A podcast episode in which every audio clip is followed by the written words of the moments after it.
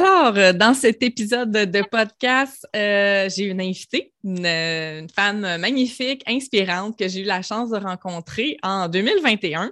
Et euh, je suis bien fière de l'avoir avec moi sur le podcast. Alors, aujourd'hui, on est avec France Jolicoeur, propriétaire de Création FJ et aussi l'alchimiste du bonheur. Salut, France! Salut, bon matin. Bon matin. Bienvenue sur le podcast de l'éveilleuse funky. Je suis bien, bien heureuse de t'avoir euh, avec moi aujourd'hui. Euh, France, écoute, euh, j'apprends encore à te découvrir. Chaque fois que je te parle, il y a comme plein de facettes de toi que je découvre. fait que je vais te laisser te présenter un petit peu, France. Tu es qui puis tu fais quoi?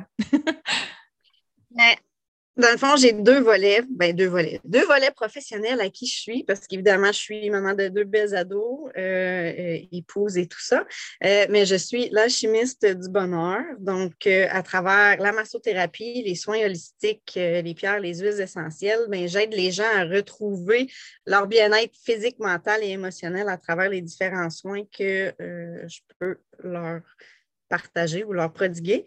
Euh, donc, j'adore m'occuper des gens de ce côté-là. Et je suis aussi, euh, comme tu as dit, créatrice et propriétaire de Création FJ. Donc, à travers les pierres, je fabrique euh, des bijoux et d'autres produits d'aromathérapie et de lithothérapie pour pouvoir leur aider dans leur bien-être mental et émotionnel. Donc, oui, c'est des beaux, des beaux gros mots, mais qu'est-ce que ça fait? Donc, à travers les pierres et les huiles essentielles surtout, j'aide les gens à retrouver un équilibre euh, mental, émotionnel dans leur quotidien à travers les bienfaits de, justement les pierres et les huiles essentielles. Fait qu'on pourrait dire que tu es une multipotentielle, France. tu as plein de champs d'intérêt, mais qui se regroupent quand même sous, le, même chapeau du, du bien-être et du mieux-être, finalement. C'est ça, oui. Good. Écoute, euh, aujourd'hui, moi, j'avais envie qu'on parle de prise de conscience parce que ma thématique avec mes invités en 2022, euh, c'est d'aborder les prises de conscience qui ont fait en sorte que ça a transformé ta vie. Tu sais, des choses que tu as découvertes, tu as fait Oh my God. Ça, là, ça vient tellement de changer ma vision de la vie, puis ça va changer tellement mon quotidien, ma façon de voir les choses. Euh, parce que je pense sincèrement que c'est vraiment les c'est les prises de conscience, en fait, qui transforment notre réalité euh, au quotidien. Puis mon objectif avec mes invités cette année, c'est vraiment de, justement partager les prises de conscience que vous avez eues pour peut-être provoquer des prises de conscience chez les filles et oui, aussi des hommes qui écoutent le podcast. Donc, euh, pour les stimuler dans leur prise de conscience finalement. Fait que, tu sais, France, là, tu m'as dit que tu étais massothérapeute, sonothérapie, aromathérapie, lithothérapie, tu sais, tout ton parcours avec le, bien-être et tout ça, euh, est-ce que tu peux nous partager un peu les prises de conscience que tu as eues euh, au courant de, ton évolution personnelle? Ben oui, certainement. Euh, c'est sûr que j'ai toujours un petit peu baigné dans ça depuis que je suis jeune, mais pas à ce point-là. Euh, je te dirais vraiment qu'il y a eu un déclic en 2014-2015. Euh, ma mère était malade de cancer. Et puis moi, j'avais un job 9 à 5 dans un bureau, adjointe au ventre, puis tout ça. Puis j'ai eu un déclic, j'ai tombé sur une formation parce qu'à travers tout ça aussi, j'ai un bagage d'entraîneur, d'entraîneur privé. j'ai tombé sur une formation, puis j'ai fait Oh my God. Il y a tellement plus que qu'est-ce que je fais dans mon 9 à 5, j'étais adjointe aux ventes. Euh, j'ai dit non, j'ai besoin de quelque chose de plus. J'ai besoin d'aider les gens à faire une différence dans leur vie au quotidien. Je me suis lancée dans des nouvelles formations, euh, justement comme, euh, comme entraîneur, puis tout ça. Puis j'ai fait, waouh, j'adore. Puis c'est à partir de là que mon déclic s'est vraiment fait de faire, je peux tellement apporter plus que juste faire une différence dans la vie de mon boss, dans mon bureau ou dans mon 9 à 5. Tu as eu vraiment l'appel des, gens, d'aider ton, ton, prochain, finalement. C'est une, grande, euh, une grande révélation. Ça, en effet, fait que je me suis mis à faire euh, ma formation d'entraîneur, tout ça. J'ai commencé à travailler dans un gym. J'ai lâché mon 9 à 5 euh, graduellement, puis tout ça. ma mère, à ce moment-là, était rendue en soins palliatifs, puis tout ça.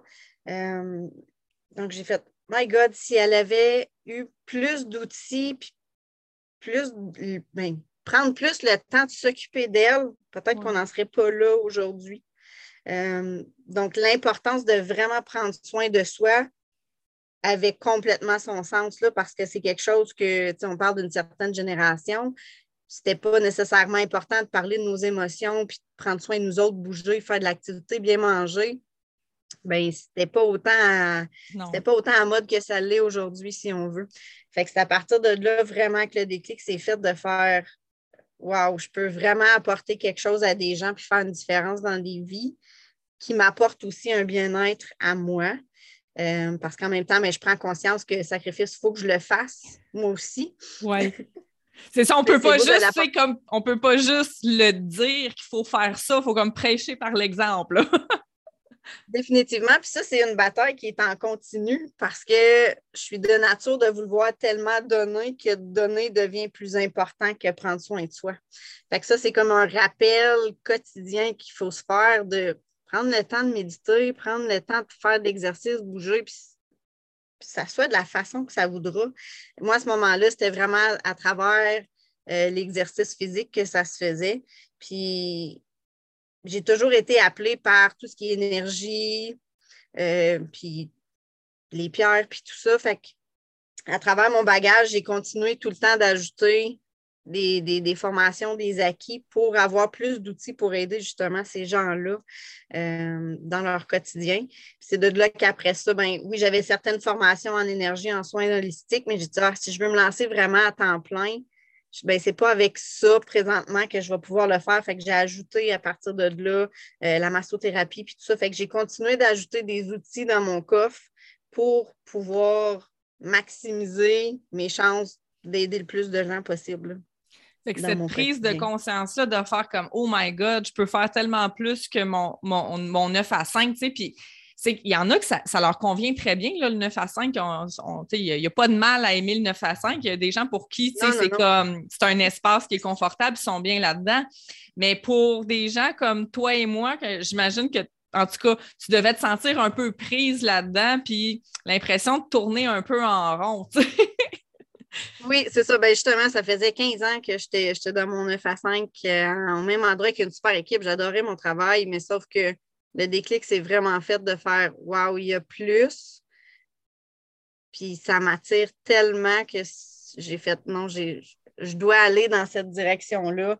Euh, ça n'a pas arrêté depuis ce temps-là, puis ça fait maintenant trois ans, ça va faire trois ans en février, même pas quatre ans, ça va faire quatre ans en février que je suis travailleur autonome à 100% euh, Ça, c'était un autre, euh, un autre grand pas de faire OK, c'est le fun de le faire un petit peu ici et là, mais je me lance puis je le fais à temps plein. Les, les, prises de conscience, c'est beaucoup de la connexion à soi aussi, d'être assez connecté à nous faire que, oh my God, c'est quoi qui me fait, me fait vibrer en ce moment? J'imagine qu'il a fallu que tu réalises aussi que, OK, ben, mon 9 à 5, peut-être qu'il me convenait au début, mais là, je ne résonne plus assez fort avec ça. Il y, a comme un un déphasement avec nous-mêmes à un moment donné, tu sais. Fait que tu as fait comme ce gros step-là de faire comme Oh my God, il y a plus que ça. Puis dans le fond, tu t'es ouvert à, un monde nouveau, le monde des énergies, le, non, le, le monde de, la lithothérapie, de l'aromathérapie. C'est un, un monde qui est complètement différent. J'imagine que tu as découvert des affaires extraordinaires en lien avec ça. Oh mon Dieu, tellement. Puis j'en apprends encore. Puis c'est ce que je tripe à faire aussi, c'est tout le temps d'aller fouiller, d'aller approfondir les connaissances que j'ai déjà parce que de un, je tripe puis ça fait des changements dans ma vie pour commencer. Mais c'est qu'après, je peux partager ça aussi avec les autres à travers différentes modalités, différentes façons, puis que ce soit autant en soins qu'avec un bijou, ben, j'apporte de différentes façons des gens à faire eux aussi des prises de conscience sur Oh mon Dieu, ça va pas ou Ah oh, oui, ça va bien, puis, puis tout ça, mais c'est que j'apporte encore plus. Puis ça, ça n'a pas de prix. Bien, écoute, c'est tellement intéressant euh, ce que tu dis. Puis moi, il y a la partie, il y a la partie création FJ qui est vraiment au niveau des bijoux, lithothérapie et tout ça. Mais l'alchimiste du bonheur, est-ce que c'est cette partie-là ou est-ce que tu vas créer à partir d'huile essentielle? Est-ce que c'est cette partie-là? Euh, ben oui, c'est sûr que ça, ça en fait une grosse partie. Je fais aussi de la sonothérapie puis tout ça. Donc, à travers les sons, les connexions, les énergies, je suis capable de canaliser après ça la création des bijoux ou des produits que je fais en aromathérapie. Euh, que ce soit des synergies d'huile essentielle pour aller travailler différentes problématiques de santé ou peu importe. Euh, ça me permet de rester connecté justement encore plus, puis d'aller cibler euh, des besoins plus spécifiques pour ma clientèle, pour les gens qui me suivent. Donc, wow. Puis qu'est-ce que tu dirais que tu as appris sur toi-même dans tout ce cheminement-là de prise de conscience, de dire, ben, tu sais, je me choisis, puis je me lance, puis OK, là, je fais ça un peu à temps partiel, mais finalement, je me lance à temps plein. Euh, tu sais, qu'est-ce que qu'est-ce que tu as appris sur toi dans les dernières années, dans ce cheminement-là? Je te pose une bonne question. c'est ça, c'est une grosse question. Euh, que j'adore être entourée de gens. Puis pour moi, de faire une différence dans la vie de quelqu'un, mais ça a tout son sens. Euh, puis en même temps, mais autant que je fais une différence pour eux, qui en font une pour moi parce qu'ils me permettent encore plus d'approfondir puis d'aller connecter avec qui je suis pour prendre ma place encore plus, de dire Hey, j'ai vraiment ma place ici, puis ce que je fais, c'est important. Je pense que en tant que femme, c'est un peu notre, quête ultime de qui on est, puis de prendre notre place parce qu'on était tellement mis à part puis mis de côté euh, tellement longtemps que là, de, de briller notre lumière, je pense que c'est la plus belle chose qu'on peut faire. Puis autant qu'on peut penser que Ah non, les gens n'ont pas besoin de ça ou je suis qui, moi? Ben justement, je suis qui, moi, pour pouvoir aider les autres, de prendre ma place puis de faire je peux t'aider. Puis même à travers ce que toi, tu fais, ton bagage, ben, tu peux autant m'aider aussi dans mon cheminement, puis le reste. Fait que c'est de ne pas minimiser notre valeur, puis de prendre notre place, puis briller, je te dirais, vraiment. Wow. C'est, tu sais, puis ce que tu, ce que tu parles au niveau de le sentiment d'imposteur des fois qu'on peut avoir, de se dire ben moi, c'est ça, je, suis qui dans le fond pour aller puis aider les gens ou proposer mes, mes, services ou c'est d'aller au-delà de ça aussi, puis de, de voir les impacts finalement une fois qu'on se lance, puis qu'on on se commet, puis on se dévoile un peu, on se rend compte à quel point on peut justement euh, apporter tellement plus aux autres. Définitivement.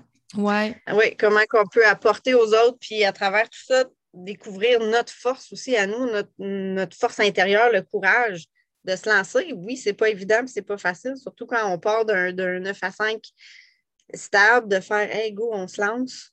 Ouais. Peu importe ce que c'est, ben garde, on y va. Puis c'est d'avoir confiance vraiment en soi. Puis c'est de le travailler parce que c'est pas inné chez tout le monde. Euh, puis je t'avouerais que souvent à certains jours que, oh, euh, des fois, euh, c'est un roller coaster, puis on, on, travaille avec ça, mais à la base, c'est vraiment ça, puis c'est de s'entourer de gens géniaux qui peuvent nous aider puis nous apprendre différents trucs. Oui. Mais tu sais, parce que ça, souvent, on, on, minimise justement, tu sais, on on, a tellement donné les femmes, on a tellement voulu aider, on a, on a le cœur sur la main, puis le syndrome du sauveur, puis de. C'est ça, tu sais, puis à un moment donné, c'est de retourner vers, soi, puis c'est de, choisir, tu sais, puis de se dire, ben écoute, moi, je fais des choix pour moi maintenant, tu sais, puis comment ça s'est passé, ton, ton transfert vers l'entrepreneuriat, parce que de, la transition, en fait, entre être employé puis finalement devenir une femme entrepreneur. Comment ça s'est passé, cette transition-là, sur le plan personnel ou sur le plan familial? Qu'est-ce que ça l'a impliqué? Euh, ben, c'est sûr que, comme je disais tantôt, c'est avoir confiance en ce que tu veux apporter, puis ce que tu veux faire, définitivement.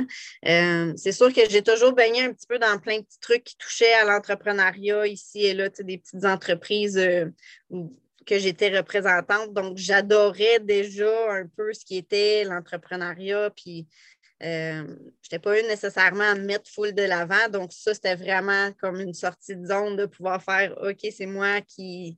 C'est moi le produit, c'est moi Exact. C'est moi la tête d'affiche, là. Faut que j'assure. C'est moi la tête d'affiche. Fait que oui, j'avais un certain petit bagage, mais c'était pas autant.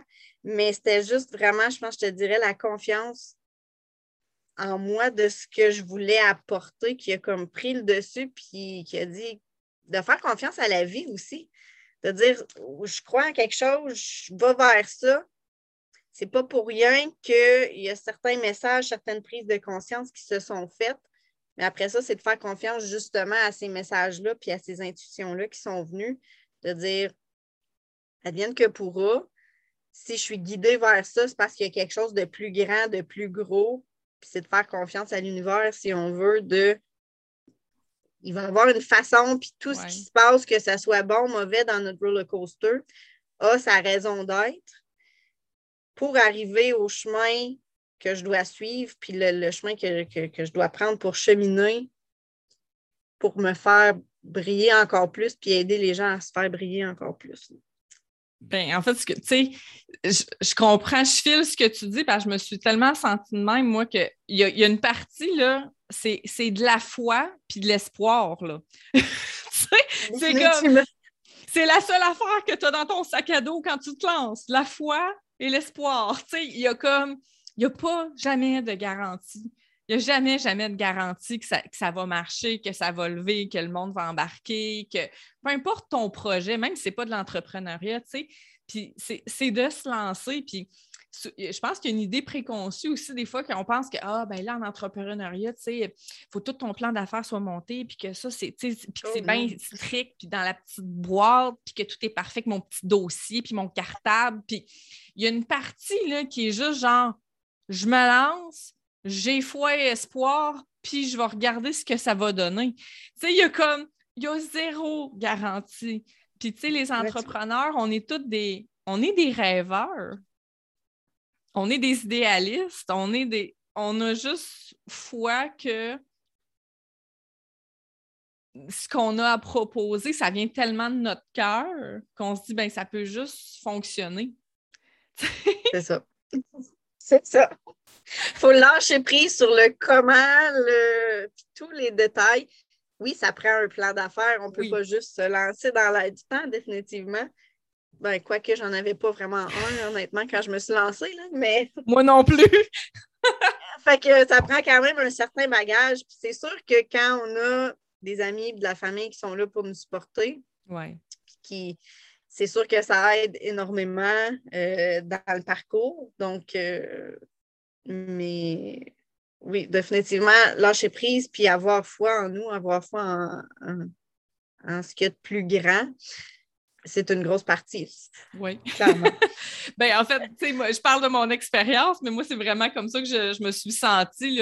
J'avais l'impression d'être au bout d'un cap avec un sac à dos, puis je me lance dans le vide avec ma foi et mon espoir que mes ailes vont ouvrir. c'est comme.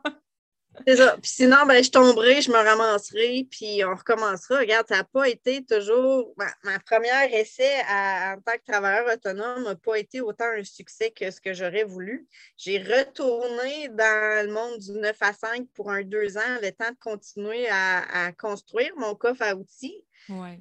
Mais ça, c'est des super belles expériences, puis des apprentissages que tu ne peux pas avoir dans un livre ou dans un cours ou regarde, je me suis pété ailleurs, je me suis réorganisée. J'ai rebâti ce que je voulais avec une fondation plus grosse puis plus solide, puis je me suis relancée. Mon, idée du départ de c'est ce que je veux faire, je veux apporter, je veux faire une différence dans la vie n'a pas marché à 100 la première fois, mais OK, on réévalue, on, recommence, puis on, on, modifie certains trucs, mais le désir avait toujours resté là. Puis ce que j'ai appris, mon Dieu, ça n'a pas de prix. Là. c'est tellement.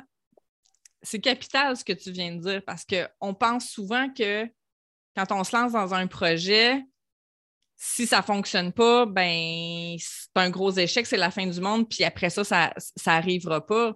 Tu sais, toi, tu dis que tu t'es comme planté ou ça n'a pas été comme tu voulais, en tout cas, puis que finalement, tu as fait non, non, je crois tellement à mon affaire, c'est pas grave. Peut-être que je me suis pas pris de la bonne manière, mais je retourne travailler un peu, mais je poursuis mes activités dans mon entreprise. Puis à un moment donné, ça va marcher, là, tu sais. Fait que c'est comme de la persévérance, c'est de la constance, c'est beau ce que tu dis, là, de, tu sais, moi, je, je, suis à t'entendre. Je trouve ça tellement fantastique parce qu'on se fait tellement des illusions de on voit beaucoup d'entrepreneurs sur les réseaux sociaux, puis tout a l'air magnifique, puis tout a l'air beau, puis tout a l'air parfait, mais dans la réalité, là, ça se peut qu'ils ont tombé trois, quatre, cinq fois là, avant que ça lève leur affaire, là, mais on n'en parle pas beaucoup de ça. Non, c'est ça. Puis ce qu'on ne voit pas, on est comme des canards. En haut, tout est beau, on se promène sur le lac, tout va bien. Mais en dessous, là, ça pédale dans ta barnouche. Là. Oh, j'aime ton image. C'est tellement ça. avant, avant que ça soit tout beau puis tout parfait, là, puis même quand c'est tout beau puis c'est tout parfait, là, ben, en arrière-scène, là, il y en a des trucs qui se font, il y a des équipes qui travaillent, il y a des gens qui bougent.